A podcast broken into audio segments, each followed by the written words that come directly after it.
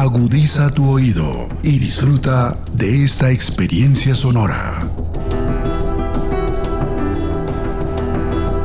Este es un podcast Radio Unal.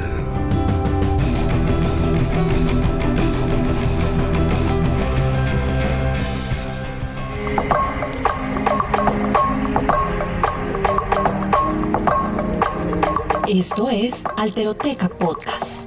Voces que hacen y deshacen la diferencia.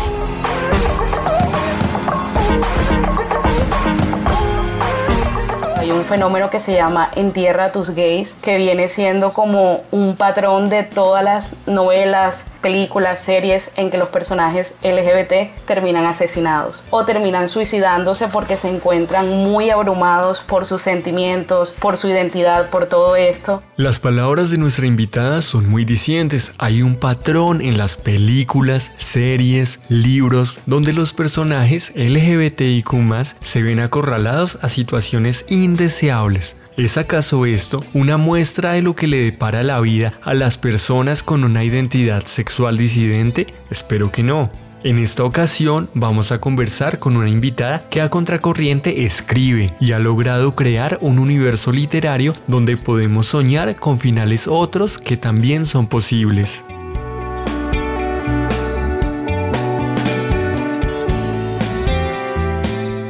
Yo me llamo Adriana, soy más conocida en las redes sociales como escritora encubierta. Soy una mujer lesbiana, soy psicóloga y también feminista. Durante mucho tiempo utilicé el seudónimo escritora encubierta porque pensé que era como un alter ego que debía mantenerlo separado de mi identidad como Adriana. Empecé a escribir desde muy pequeña, desde los 15 años más o menos novelas lésbicas, eróticas. Eh, realmente es algo que disfruto bastante el poder crear universos literarios, construir todo lo que hay detrás de un personaje, el lugar, la escenografía, todo eso es algo que de verdad me apasiona. Y actualmente tengo tres novelas que forman una trilogía que se llama Serendipia. Las dos primeras partes están disponibles en Wattpad y también empecé a vender los libros en formato físico, es directamente a través de mí en mis redes sociales. Adriana es una escritora barranquillera que ha decidido darle giro a la narrativa en la que se inscriben los relatos del amor, el erotismo y la cotidianidad de las personas LGBTIQ.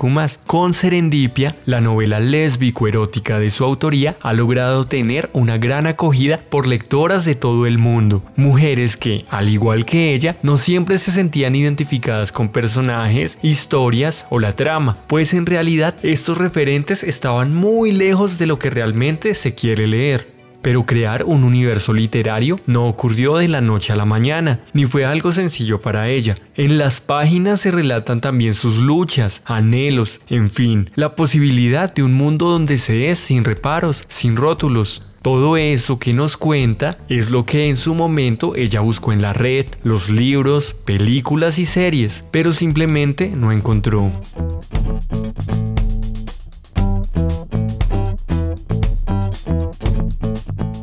Bueno, en mi experiencia yo desde muy pequeña supe que me gustaban las mujeres antes de saber que eso tenía un nombre y de hecho pues al nacer en Barranquilla y en una familia que sí es bastante homófoba y machista, sí fue algo bastante duro el reconocerse como lesbiana. En mi caso sí me pasó que sentí que era la única persona gay de toda Barranquilla. Eh, me sentí bastante sola y creí que para poder encontrar a alguien más como yo debía ir a las grandes ciudades, incluso los grandes países, porque creía que Colombia estaba como muy, muy atrasada en eso. Entonces esto me orilló un poco a utilizar el Internet para explorar y encontrar grupos de personas que se identificaban como LGBT y también sentí esa necesidad de encontrar un poco de representación a través de, de los medios audiovisuales, de las películas, de las series, todo esto. Entonces ahí estoy yo con 14, 15 años buscando películas lésbicas, pero llevándome una gran decepción porque me encontraba con que todas terminaban muy mal. Sabito, ¿te acuerdas cuando hacíamos el chiste por mail de si estás leyendo esto es muy probable que yo ya esté muerto? Bueno, sé que es un poco morboso hacerlo ahora, pero no puedo evitarlo. A veces siento que te conozco de otra vida Buena remera. Paul. Sao. Un gusto. ¿Estaré enamorado de vos?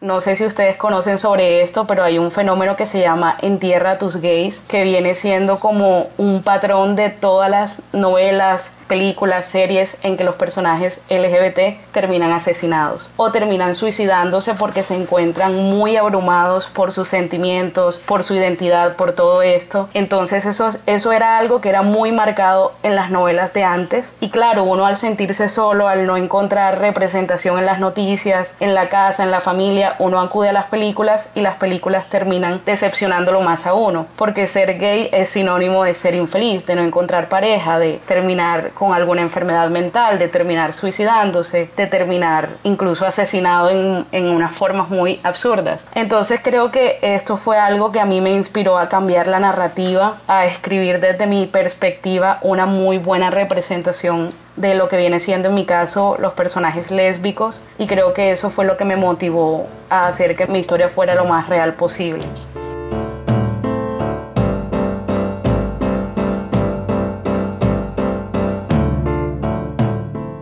Hay que decirlo, en nuestra sociedad hay un discurso oficial, el heterosexual, que como ideología ha limitado los afectos de millones de personas en todo el mundo. Pero lo heterosexual es un mito, un producto social e histórico de nuestro tiempo que ha servido para explicar un orden social aceptado por unanimidad que rotula sin reparos el deseo y los afectos que se salen de la heteronorma. Es un discurso escrito en masculino por esa voz supuestamente experta y que se valida por una ciencia dura, una ciencia esencialista. Y es en este discurso que quedan fuera muchas otras experiencias, las vivencias y los deseos de numerosas categorías de hombres y mujeres, personas que se reconocen desde las disidencias sexuales y de género, e incluso de los pobres, de las personas racializadas y la gente disca. Y es en medio de todo el peso que implica este discurso que sus vidas se ven acorraladas a aceptar una sola forma de ser, de actuar y hasta de desear. Es tan claro el ejemplo que la literatura, las producciones audiovisuales y hasta la pornografía se inscriben en un solo lente. Es cierto que vivimos en un mundo que está hecho para hombres y que en el caso de las mujeres se ve bastante marcado en el erotismo, desde la pornografía hetero hasta la pornografía lésbica todo está construido en torno al placer del hombre. Y en el caso de la pornografía lésbica, pienso yo que es muy triste porque cuando uno quiere consumirla, uno se encuentra con esta desconexión entre lo que está viendo y lo que uno siente, lo que a uno le gusta. Y es en este punto que me pregunto, ¿solo un espectador tiene derecho a disfrutar? Pienso que en el caso de la pornografía lésbica sucede que todo está como pensado en lo que es visualmente atractivo para el hombre. O bueno, no se ve tanto en los actos lo que a uno de verdad le gusta, sino lo que le parece atractivo al hombre. Por ejemplo, cuando se trata de el sexo oral o la penetración, uno incluso puede ver que no hay casi lubricación. Entonces uno como mujer siente pánico por la persona que está ahí, porque uno sabe que es algo que va a ser incómodo, que, que no se va a disfrutar en lo absoluto. Uno siente que los gemidos son falsos, son fingidos, que todas las prácticas están como para, para que se vean bien en cámara, pero desde un ojo masculino. Y no se enfoca tanto en el placer, no se enfoca tanto en los sentimientos, los cuerpos son muy normativos, se encuentra una depilación completa, se encuentra incluso estos elementos atractivos como tacones, lencería y todo esto que es algo que va muy alejado de la realidad, de lo que uno hace en su cotidianidad.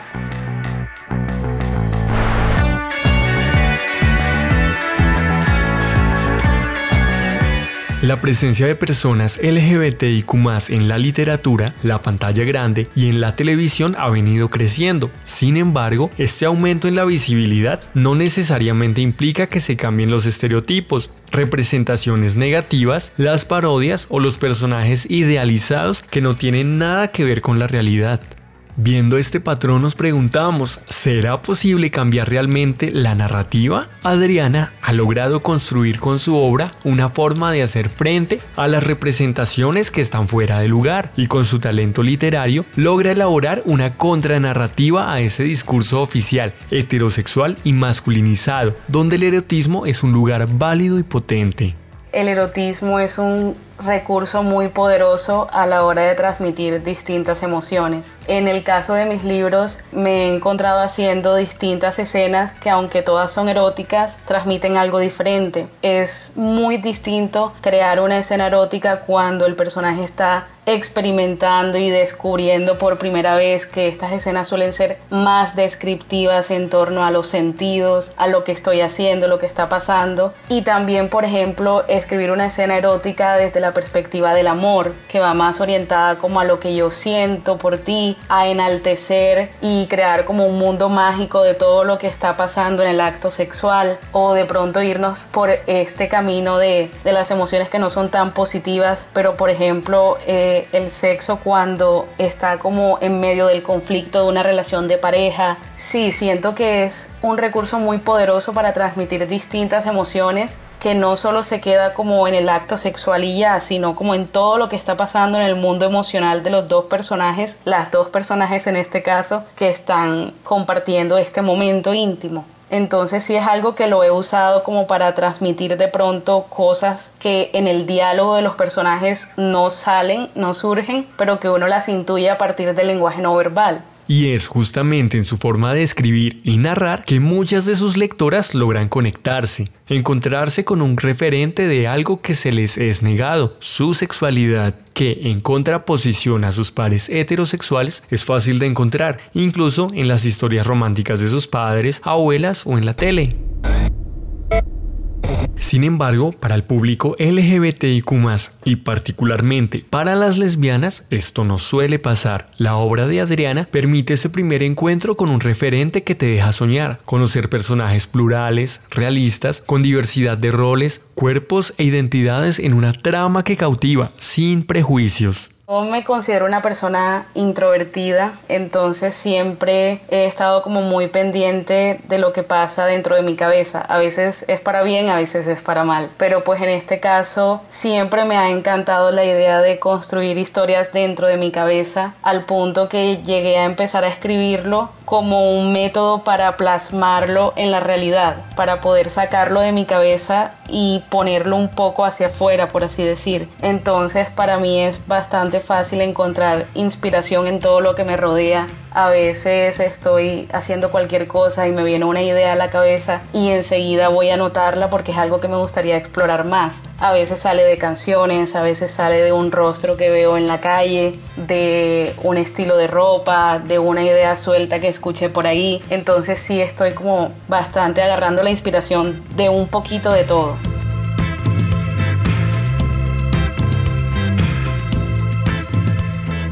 Siento que la psicología me ha ayudado mucho en eso porque me gusta construir estos personajes que no se van a la escala de ser esta protagonista perfecta, inteligente, bonita, que todo está bien dentro de ella, o esta persona que es mala, que es detestable, que es 100% el villano de la historia. No, eso es algo que yo siempre he intentado romper y construir personas reales que tienen sus cosas buenas, pero que también tienen sus cosas malas o que tienen intereses diferentes al de la protagonista y no por eso son malos, simplemente valoran otras cosas o quieren conseguir otras cosas. Entonces eso es un poco la perspectiva, el foco que he tenido a la hora de construir mis personajes. Al escribir personajes LGBT sí he intentado salirme un poco de esto de, de, las etiquetas, o sea, en el sentido de centrar mi historia en otras cosas más allá del closet o más allá de denominarme así. Hacer que el amor, que la trama, que los problemas y obstáculos que se presentan en el camino sea algo completamente, o bueno, un poco separado de la identidad y la orientación sexual del protagonista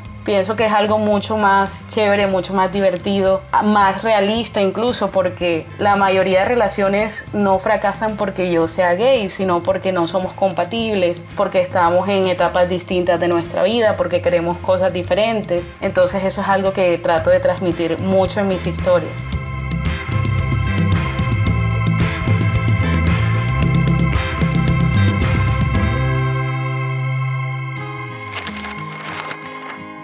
Me fui de la ciudad de nuevo sola y sin nada, pero una parte de ella me seguía donde quiera que fuera. Una nueva sensación se asomaba también por los recovecos de mi mente, impulsada por ella, pero para mí la de querer mejorar. Trabajé en mí misma, fracasé 100 veces y 100 más lo volví a intentar.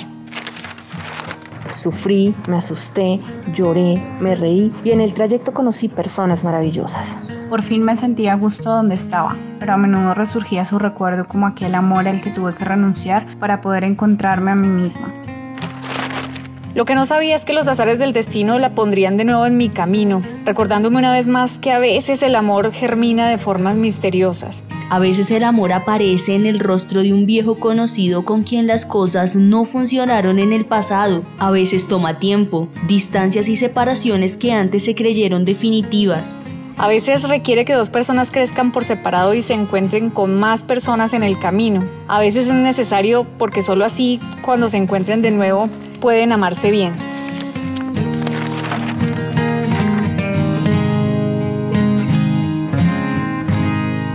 Ciertamente el conflicto de un personaje que está descubriendo su identidad es algo que se explora en mis libros, sobre todo en el primero, pero el hecho de comunicarlo hacia el resto del mundo no lo planteo de una forma tan conflictiva, lo planteo desde una perspectiva más natural cuando un personaje va a contarle a sus amigos sobre la persona con la que está saliendo, por ejemplo. No hay que hacer como este gran anuncio o tener que dar explicaciones de lo que soy, de por qué me gusta esto, o de pronto yo antes contigo me mostraba así que me gustaban los hombres y ahora me gustan las mujeres, entonces siento que es una explicación que te tengo que dar. En mi caso es algo que he tratado como de evitar, de mostrar porque pues para mí la sexualidad es algo fluido es algo que uno va explorando, que va jugando con eso, que puede que hoy me identifique con esto, pero no quiere decir que en un futuro no me voy a identificar con esto. Entonces es algo que he intentado transmitir con mis personajes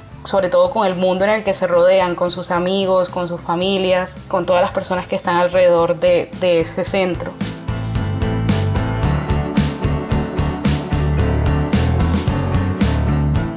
Para Adriana, este arduo trabajo que inició como un alter ego separado de su vida la ha sobrepasado y ha encontrado un lugar importante, el activismo. Esa resistencia que se puede construir desde múltiples orillas, para ella ha estado también atravesado por lo digital me gusta definirme como activista en progreso porque siento que hay muchas cosas más que puedo y quiero llegar a hacer de lo que hago hoy en día. El activismo que hasta el momento he llevado a cabo es más que todo virtual en cuanto a la psicoeducación en temas relacionados a la comunidad LGBT, los derechos, la discriminación, la sexualidad, el sexo seguro para las mujeres. También intento abarcar un poco al público hetero, los amigos, la familia, derrumbar un poco estos prejuicios, estos mitos que hay en torno a cada cicla de la LGBT, pero sí me gustaría entrar como a terreno más de campo, hacer más cosas por mi región. Y siento que yo siempre concebí esta idea de manejar a la escritora encubierta como algo virtual era para mantener estas dos partes de mí separadas. Y como hoy en día he trabajado mucho en unificarlas, sí me gustaría aterrizar un poco de ese activismo virtual a mi región, a lo que pasa aquí en mi ciudad. Al escribir fuera del patrón en Tierra de tus gays, desde las representaciones de personajes femeninos y lésbicos, Adriana nos hace entender que tenemos derecho a soñar. Es a través de sus libros que nos permite saber que podemos tener finales alegres, dolorosos, ser personajes con tanto de malo como de bueno, pensarnos diferente o hacer lo que sea, pero sin que esto dependa exclusivamente de nuestra orientación sexual. Esta forma de ir contracorriente también es activismo, porque escribir es soñar y soñar también es luchar. Yo pienso que puede ser una forma de activismo porque estoy contribuyendo a la representación LGBT en la literatura. Es algo que no se ve muy a menudo y de cierta forma uno necesita esa representación. Entonces al poder leer a un personaje, aunque sea ficticio, pasando por las mismas cosas que yo estoy pasando, me hace sentir que no estoy sola. Y sí he recibido un montón de personas que se identifican con mis historias, con mis personajes, personas que me dicen, empecé a leer tu historia a las 7 de la noche, son las 3 de la mañana, no puedo parar, tengo que ir al trabajo mañana, pero quiero ver qué pasa porque me siento muy relacionada con esta persona, me pasó esto, me pasó lo otro, entonces eso es como que un abrazo al corazón cada vez que leo esos mensajes de mis lectoras. Es algo bastante impresionante. Y es en este sentido de colectividad que ha nacido gracias a la lectura de la obra de Adriana que muchas de sus lectoras se acompañan, se cuidan y se conocen desde el poder de la juntanza. He encontrado una red de apoyo impresionante en personas de todos los países. A veces puede que de pronto no nos conozcamos mucho, no hablemos mucho, pero sé que tengo una persona ahí que me entiende, que comparte las mismas experiencias que yo y que está ahí para apoyarme. Mis libros han tenido una acogida impresionante. Eh, las personas me han apoyado muchísimo en los proyectos que he emprendido, como ahora el vender los libros en físico de manera independiente. Me han apoyado muchísimo. Sí, siento que ha sido una, una experiencia bastante increíble. El ahora es un camino largo si queremos garantizar que toda la gente que habita experiencias desde las disidencias sexuales y de género puedan tener un lugar para ser amadas y debemos seguir luchando. En la actualidad, aunque encontramos muchos espacios donde los derechos de las personas LGBTIQ y sus vivencias se han visibilizado, no hay que olvidar que todavía hay un montón de personas que viven mal, que han sufrido acoso, violencia sexual y psicológica, discriminación, rechazo y tratos completamente inhumanos e incluso han sido víctimas de crímenes de odio que han terminado con sus vidas. Es a través de obras literarias como la de Adriana que se nos muestra una forma de ser, sin reparos, sin etiquetas. Nos cuentan sobre el amor, el erotismo, la compañía, la ternura, la seducción y nos permite conocer la vida desde otros lentes. Una vida que se puede o no conectar con nuestras vivencias, pero que igual tiene derecho a existir, que es válida y debe ser respetada. De manera que, con su universo literario y con sus textos, nos enseña que es momento de amarnos.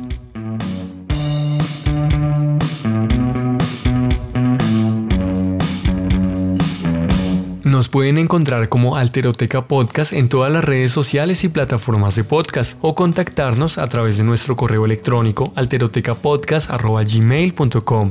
En este episodio, en la investigación periodística, guion, edición y locuciones, les acompañó Arturo Rodríguez y la mezcla corrió por cuenta de Edgar Huasca. Esta temporada fue grabada en coproducción con UNAL Radio y el Centro de Pensamiento Discapacidades, Corpo Diversidad y Corpo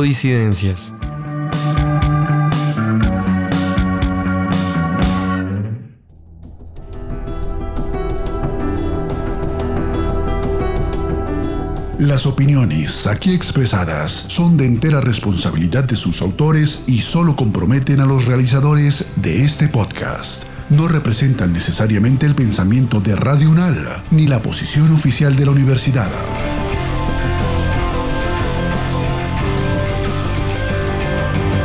Este y otros podcasts en nuestro sitio web podcastradio.unal.edu.co. Síguenos en nuestras redes sociales. Nos encuentras como Podcast Radio UNAL, Universidad Nacional de Colombia, Proyecto Cultural, Científico y Colectivo de Nación.